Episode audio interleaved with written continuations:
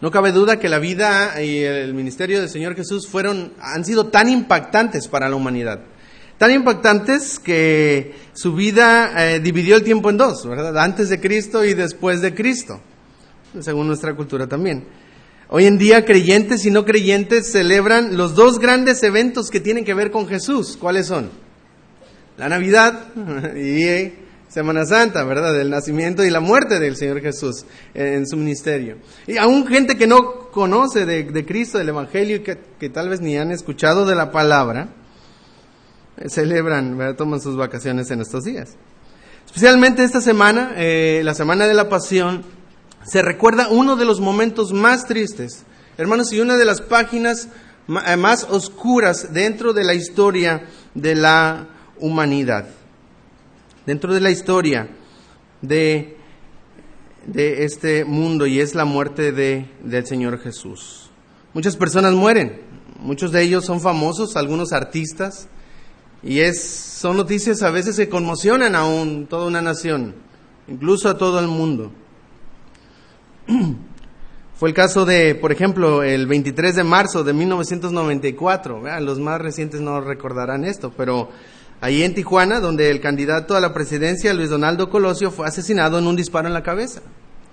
Y si los que somos todavía, ¿verdad?, de esas épocas, nos acordaremos el impacto que esta noticia tuvo.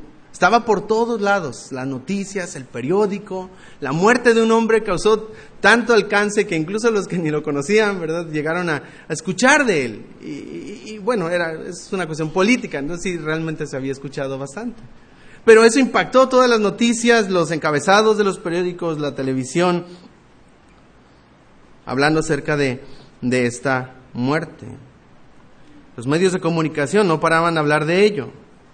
Y los que no saben, ¿verdad?, ni quién es, pues ya puede verlo hasta en Netflix, ya hay una serie sobre Luis Donaldo Colosio.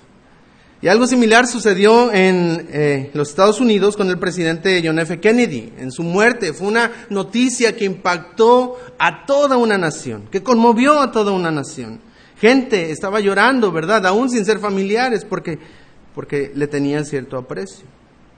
Otras muertes han conmocionado no solo un país, más de un país, ¿verdad? Como el caso de la princesa Diana, el 31 de agosto de 1997 que falleció en Francia después de un accidente automovilístico. Todos nos enteramos de eso. Lo mismo podríamos decir del 11 de septiembre del 2001 en las Torres Gemelas, o varios eh, eventos como los terremotos en la Ciudad de México. Noticias, hermanos, que, que provocan una conmoción colectiva y hacen que una nación se detenga. Ahora, tristemente, cuando pensamos en la muerte de personas, ¿verdad? A veces nos entristece más que pensar en la muerte de Cristo. A veces nos ponemos más melancólicos cuando pensamos en Pedro Infante, todavía está vivo, como dicen. que cuando pensamos en lo que en la muerte de Cristo.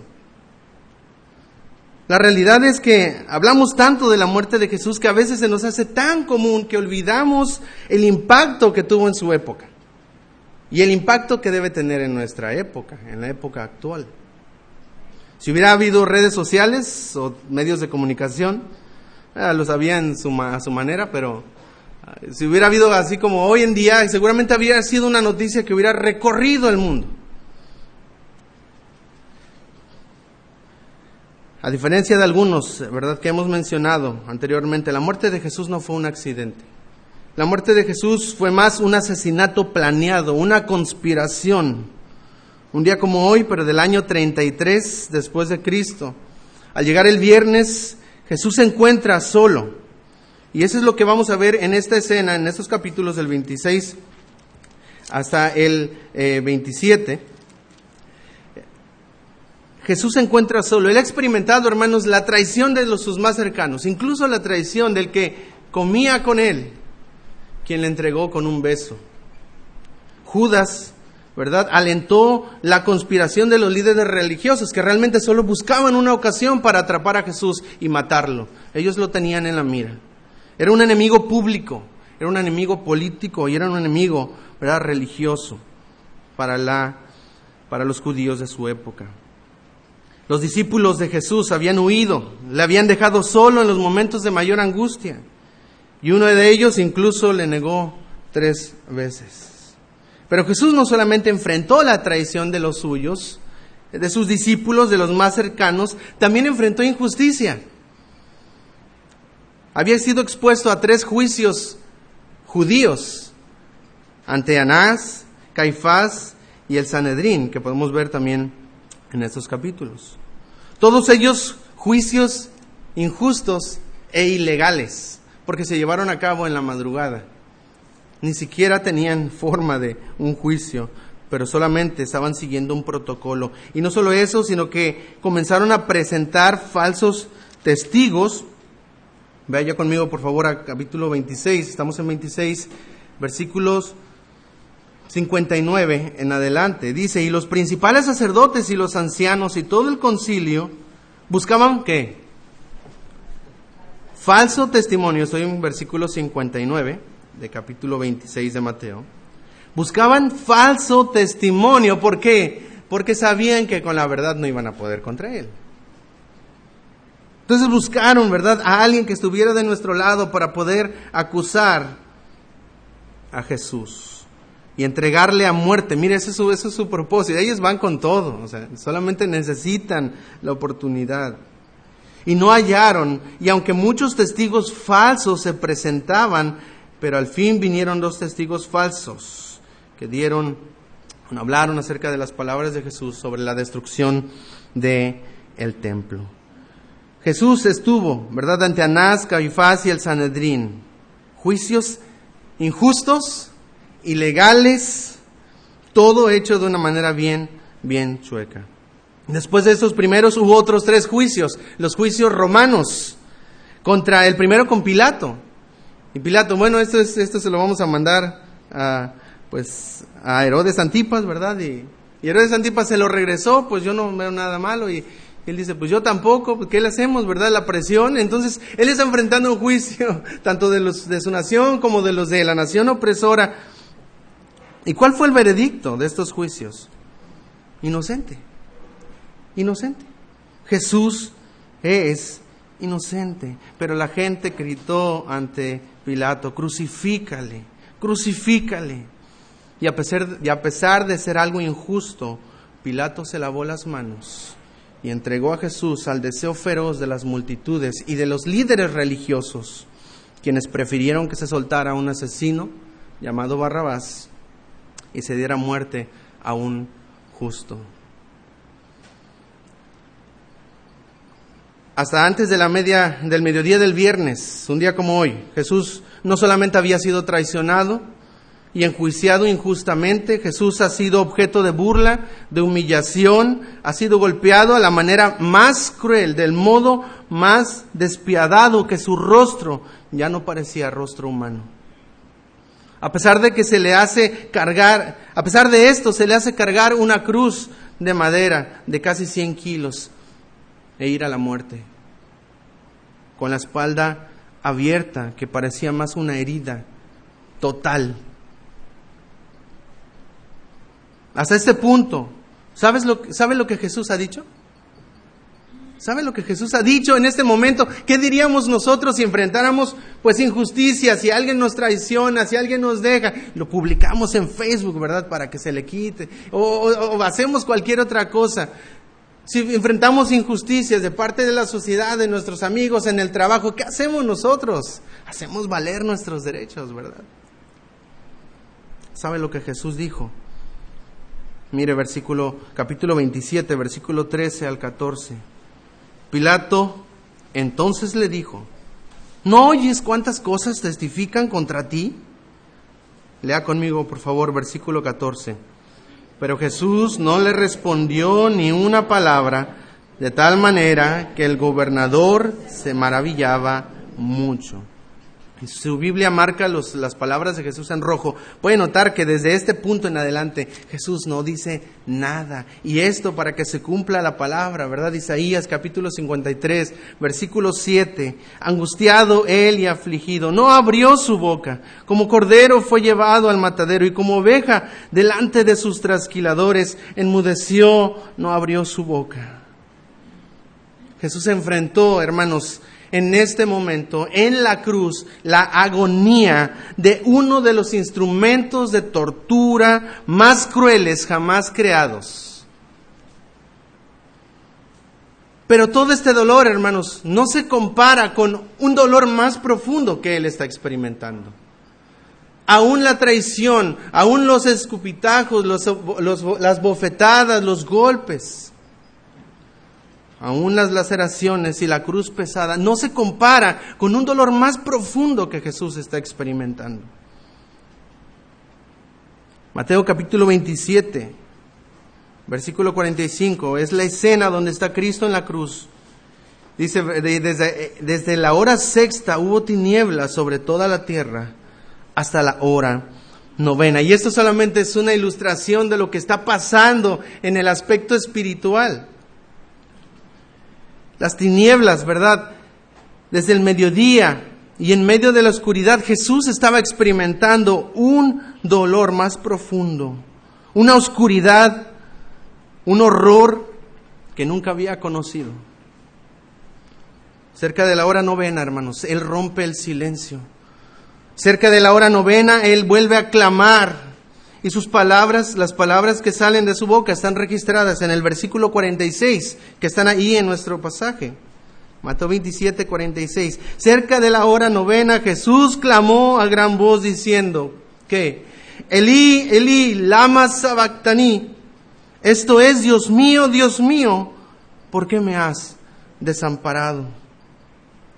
Por primera vez en la existencia del Dios eterno, la perfecta relación de la Trinidad, la perfecta relación que Dios había tenido con su Padre, eterna por la eternidad y por los siglos pasados, se había quebrantado. Jesucristo ya no podía volverse a su Padre para pedirle ayuda. Ahora Él le ha desamparado puede pensar en todas aquellas horas en las que Jesús pasó dulces momentos de oración, toda la noche hablando con su Padre Celestial. Y a veces preguntamos, pues, ¿qué hablaba? ¿Verdad? ¿Qué es porque nuestra oración es solo pedir. Entonces nosotros pedimos lo que necesitamos y pues ya se nos acabó la oración. La oración es un dulce momento de comunión con el Padre Celestial y Jesús lo podía disfrutar toda la noche, solo en la presencia de Dios. Pero en este momento Él está clamando y no hay respuesta. La, relación está quebrantada. Su corazón se quiebra al clamar a su Padre y no haya respuesta. Él sabía que esto iba a suceder. Él sabía que esta era su misión. Por eso oró en Getsemaní, ¿verdad? Como grandes gotas de sangre. Señor, si es posible, si hay alguna probabilidad, algún plan, ¿verdad? Donde pases de mí esta copa. Pero su oración era, pero no se haga mi voluntad, sino la tuya. Si quieres pasa de mí esta copa. Él sabía que debía beber la copa de la ira de Dios. Él sabía que debía beber el castigo de Dios por el pecado del mundo. Y él lo bebió hasta la última gota, de modo que sus últimas palabras, mira, en Juan capítulo 19, versículo 30, las últimas palabras de Jesús registradas en la cruz, Juan 19, 30, dice, bueno, si, si está ahí conmigo, yo escucho Biblias moviéndose, por favor, léalo conmigo. El Evangelio de Juan, capítulo 19, versículo 30. Lo leemos, dice así. Cuando Jesús hubo tomado el vinagre, dijo, consumado es, y habiendo inclinado la cabeza, entregó el Espíritu. Él bebió hasta la última gota, y más que el vinagre, era la copa de la ira de Dios por el pecado del mundo. Al punto que dijo, todo está acabado. Consumado es. ¿Por qué sufre de esta manera si Cristo nunca pecó? Ni se halló engaño en su boca. ¿Por qué es juzgado injustamente y muerto como un criminal, siendo inocente? La respuesta, ¿cuál es la respuesta?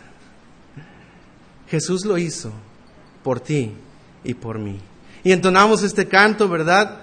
Por ti murió, por mí murió Jesús. Se humilló. Oh, gloria a su nombre fue por mí. Agustín de Hipona dijo en el siglo III, la cruz fue el púlpito donde Cristo predicó su amor al mundo. Lo que Jesús está experimentando en la cruz, este quebrantamiento en, su relación con su Padre, de modo que él ya no ve gracia, ahora ve ira, la ira de Dios sobre, sobre él en la cruz. Esto lo hizo por amor a ti y por amor a mí. La cruz fue el púlpito donde Cristo predicó su amor al mundo. ¿Cómo es que la cruz nos demuestra el amor de Dios? A través de Cristo.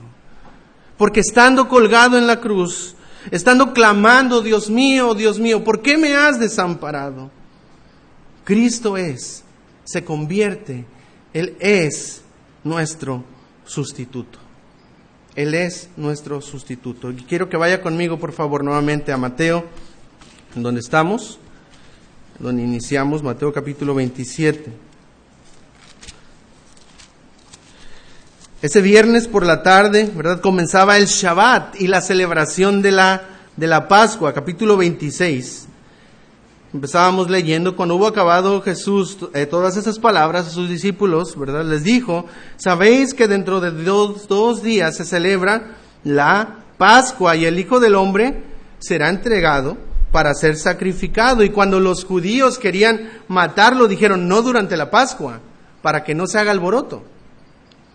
Es, lo que va a suceder en ese momento, en la muerte de Cristo. Es una celebración judía muy importante, ¿verdad? La Pascua significa literalmente pasar por alto. Es una celebración donde los judíos recuerdan el momento en el que Dios les libró de la muerte allá en Egipto. Ellos tenían que matar un cordero y tomar su sangre y ponerla en los dinteles, en el marco de la puerta de manera que cuando el ángel de Jehová pasara por esa casa y viera la sangre, iba a pasar por alto esa casa. Y al no aparecer la sangre, ¿verdad? Habría muerte en aquel lugar. Los judíos acostumbraban sacrificar un cordero en este día por ejemplo, Marcos 14:12 dice, el primer día de la fiesta de los panes sin levadura, cuando se sacrificaba el cordero de la Pascua, sus discípulos le dijeron, ¿dónde quieres que vayamos a preparar para que comas la Pascua? Ellos tomaban un cordero y recordaban ese momento donde Dios pasó por alto y trajo vida a la nación. El cordero era sacrificado y muerto como un sustituto. Mateo capítulo 26, por eso Jesús dice, sabéis que dentro de dos días se celebra la Pascua y el Hijo del Hombre será entregado para ser crucificado. Por eso cuando Juan vio a Jesús al inicio de su ministerio, él dijo, he aquí el Cordero de Dios que, que quita el pecado del mundo. Él es el Cordero de la Pascua que tiene que ser sacrificado por nosotros como nuestro sustituto. Jesús fue colgado y soportó la ira de Dios para que tú no tengas que hacerlo. La Biblia dice en Apocalipsis capítulo 14, versículo 10 y 11, lo leo. Él también beberá el vino de la ira que ha sido vaciado puro cáliz de su ira y será atormentado con fuego y azufre delante de los santos ángeles y del Cordero, y el humo de su tormento sube por los siglos de los siglos, la copa de la ira de Dios por el pecado. Si no te arrepientes, si no le das la espalda a tu pecado y buscas desesperadamente a Cristo, si no abrazas a Cristo, si no confías en Él, dice Romanos capítulo 5, 2, versículo 5, tú por tu dureza y tu corazón no arrepentido, atesoras para ti mismo que ira para el día de la ira. Tu copa se va a ir llenando más. La copa de la ira de Dios, ira para el día de la ira y la revelación del justo juicio de Dios. No hay otro camino, no hay otro escape. Si no aceptas el sacrificio de Cristo por tus pecados, tú mismo tendrás que pagar por ellos por la eternidad. Y el humo de su tormento, el cáliz de su ira, sube por los siglos de los siglos. Alguien dijo que el Evangelio es la mejor noticia para quien lo recibe, pero la noticia más terrible para quien lo rechaza. Gálatas 3:3. Cristo nos redimió de la maldición de la ley, hecho por nosotros maldición, porque está escrito, maldito todo el que es colgado en un madero. Cristo se hizo maldición por ti y por mí, para que tú no tengas que sufrir. Por eso Él está clamando, ¿por qué me has desamparado?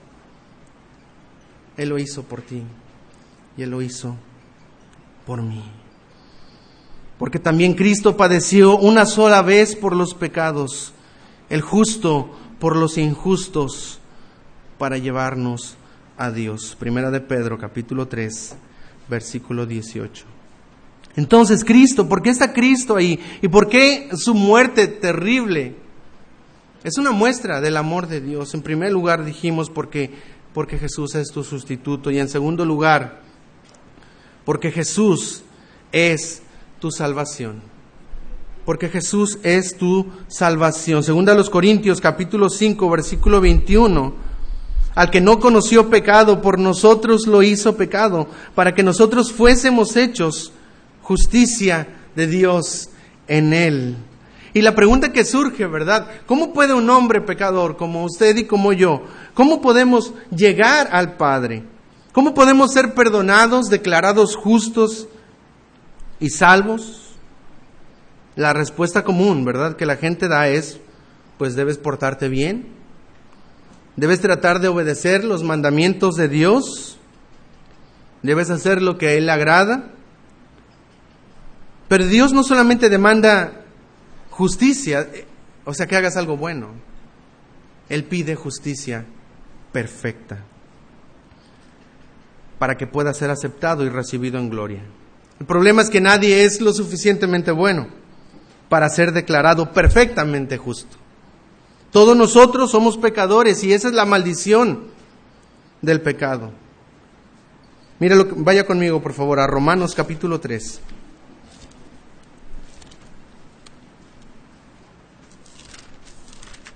Romanos capítulo 3, versículos del 21 al 26. Léalo, quiero que lo lea conmigo, por favor, en voz alta, estos versículos que nos hablan de, de la justicia de Dios. ¿Y cómo es que ese hombre que está sufriendo en la cruz el desprecio de su Padre y la ira de Dios, cómo es que eso es una buena noticia para nosotros? Romanos 3, versículos del 21 al 26. Por favor, léalo conmigo, dice así la palabra de nuestro Dios. Pero ahora, aparte de la ley, se ha manifestado la justicia de Dios testificada por la ley y por los profetas. La justicia de Dios por medio de la fe en Jesucristo para todos los que creen en Él, porque no hay diferencia, por cuanto todos pecaron y están destituidos de la gloria de Dios, siendo justificados gratuitamente por su gracia mediante la redención que es en Cristo Jesús a quien Dios puso como propiciación por medio de la fe en su sangre, para manifestar su justicia, a causa de haber pasado por alto en su paciencia los pecados pasados, con la mira de manifestar en este tiempo su justicia, a fin de que Él sea el justo y el que justifica al que es de la fe de Jesús. Cuando usted pone su fe, toda su confianza en Cristo, no en sus obras, no en lo que usted puede hacer para alcanzar a Dios, sino en lo que Dios hizo para alcanzarnos a nosotros. Cuando usted pone su confianza, Él es el justo, con la mira de manifestar en este tiempo su justicia, a fin de que Él sea el justo y el que justifica al que es de la fe de Jesús. Hay este glorioso intercambio que la hermana cantaba y que fue de mucha bendición. E, e, ese glorioso intercambio donde mis pecados son puestos en la cruz y su justicia perfecta, la justicia perfecta de Cristo, su vida perfecta nos, nos cubre. Y por eso podemos ser aceptados por Dios. No porque yo sea bueno, no porque yo haya obedecido, sino porque Él obedeció en mi lugar.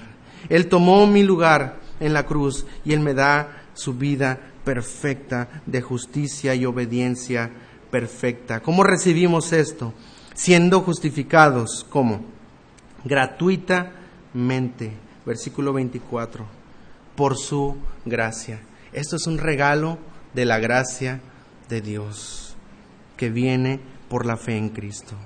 Tú puedes ser declarado justo delante de Dios, santo delante de Dios, no porque seas bueno, sino porque Él te cubre con su vida de justicia perfecta. Y ahora Dios te acepta, no por ser un buen cristiano, sino por lo que Cristo hizo en la cruz por ti y por mí. Entonces cuando vemos a este hombre, Jesús, muriendo en la cruz, representa más que la crueldad humana, ¿verdad? Que la injusticia. Él está experimentando un dolor más grande. Él está experimentando la separación de su Padre y la ira de Dios en su contra. Cuando Él clama, Dios mío, Dios mío, ¿por qué me has desamparado? Él fue desamparado de su Padre para que tú no tengas que ser desamparado para darte una seguridad y una justicia eterna.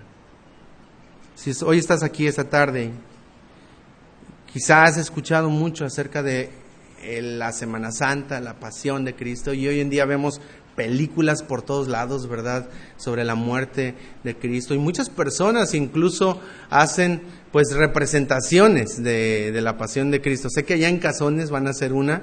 Eh, eh, de esas representaciones donde ellos mismos se van flagelando, bueno, los van flagelando y hacen como, como ese evento, ¿verdad?, de la crucifixión. Muchas veces podemos ver esta escena y, no, ver, no ver algo tan relevante, sino algo bonito, bueno, algo, pues en general triste, pero que no impacta nuestras vidas de ninguna manera. Lo que Cristo hizo hace más de dos mil años trasciende, su gracia fluye en cada generación. Lo que Él ofrece a través de la cruz sigue estando vigente hoy en día para todo aquel que viene a Él con fe y arrepentimiento. Dios sigue ofreciendo justicia porque es lo que necesitamos. Si somos cristianos esta tarde, quizás decimos, bueno, pues sí, ya siempre escuchamos sobre Cristo muriendo en la cruz. Siempre hemos escuchado este mensaje de de, la muerte de Cristo y, hemos perdido ese, ese impacto de lo que Jesús hizo en la cruz por nosotros. Le animo a que pueda tomar ese mensaje y hacer que trascienda a su vida diaria. Gálatas capítulo 2 versículo 20 y 21 dije, Cristo dijo, con Cristo estoy juntamente ¿qué? crucificado. ¿Puede, puede, puede ver esto? Es, somos un reflejo cuando usted pone su fe en Cristo y pone y decide seguir a Cristo en el camino de la cruz. Pablo dice, con Cristo estoy juntamente crucificado y ya no vivo yo, mas vive que Cristo en mí y lo que ahora vivo en la carne lo vivo en la fe del Hijo de Dios, el cual me amó y se entregó a sí mismo por mí. Si usted conoce el Evangelio, su vida no puede ser la misma. Si usted conoce el Evangelio, si usted entiende el mensaje de lo que Cristo, necesitamos decir como Pablo, yo también estoy crucificado con Cristo. Mi vida le pertenece. Lo que ahora vivo, lo vivo en la fe del Hijo de Dios. La pregunta es, ¿eso es verdad en tu vida? ¿Eso es verdad en el día a día? Cristo lo hizo todo para que ya no vivas tu vida, sino que vivas la vida de Cristo. Cuando piensas en tu vida, ¿viviría Cristo la manera en la que tú vives? ¿En tu tiempo libre? ¿Pasatiempos? ¿Cristo pasaría el tiempo como tú lo haces? ¿Se distraería con las mismas cosas? ¿Vería los mismos programas de televisión que ves? ¿Visitaría las páginas de internet que visitas? ¿Escucharía la música que escuchas? ¿Hablaría igual de los hermanos o del pastor como lo haces? Hermanos, el Evangelio debe transformar cada parte de nuestra vida, porque nuestra vida ya no nos pertenece. Cristo murió para que no vivas para ti, sino vivas para aquel que se entregó por ti. Aquel hombre que sufrió esa separación de su Padre para poder acercarte a ti, a Él. El Evangelio debe transformar tu vida y tu corazón tus gustos, tus metas, tus anhelos. ¿Qué más da? Ya no vives tú, ahora vive Cristo en ti. Ahora lo que importa es la vida de Cristo. Vivir por aquel que te amó y se entregó a sí mismo por ti. Vamos a orar. Padre, gracias por tu palabra. y nos encontramos en una escena triste, en una página oscura en la historia de la humanidad. Un evento sin, sin nunca antes visto. Eh, por la eternidad, Dios el Padre vivió en perfecta armonía con su Hijo. Pero por primera vez en la historia, esa relación se quebró. Cristo fue sometido como cordero llevado al matadero. Y el profeta nos recuerda la razón por la que Cristo se encuentra en esta situación. Despreciado y desechado de los hombres, varón de dolores, experimentado en quebranto, y como que escondimos él el rostro, fue menospreciado y no le estimamos. Ciertamente llevó Él nuestras enfermedades, sufrió nuestros dolores, y nosotros le tuvimos por azotado, por herido de Dios y abatido. Mas Él herido fue por nuestras rebeliones, molido por nuestros pecados. El castigo de nuestra paz fue sobre Él, y por su llaga fuimos nosotros curados. Todos nosotros nos descarriamos como ovejas cada cual se apartó por su camino, mas Jehová cargó en él el pecado de todos nosotros. Con todo esto quiso Jehová quebrantarlo, sujetándolo a padecimiento. ¿Por qué? Por ti y por mí. ¿Cómo estamos respondiendo al Evangelio? ¿Qué tanto esta noticia de su muerte, y la obra de Cristo en la cruz está impactando nuestra vida, está transformando nuestros pensamientos y nuestros corazones. Si estás aquí esta tarde y, aún no eres, no has puesto tu fe en Cristo, el Señor Jesús te llama a arrepentirte, darle la espalda a tu vida de pecado y abrazar a Cristo, seguir a Cristo, confiar en Cristo porque si no lo haces solo vas a atesorar ira para el día de la ira y la revelación del justo juicio de Dios. Pero ya hay alguien que bebió esa copa por ti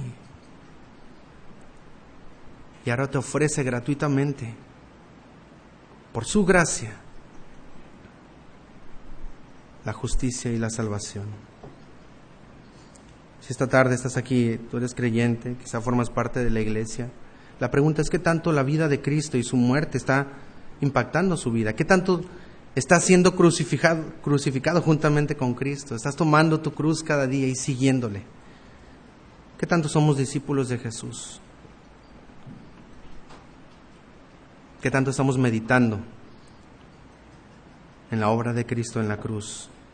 Se va a ver en cómo vivimos, en lo que hablamos, en lo que vemos.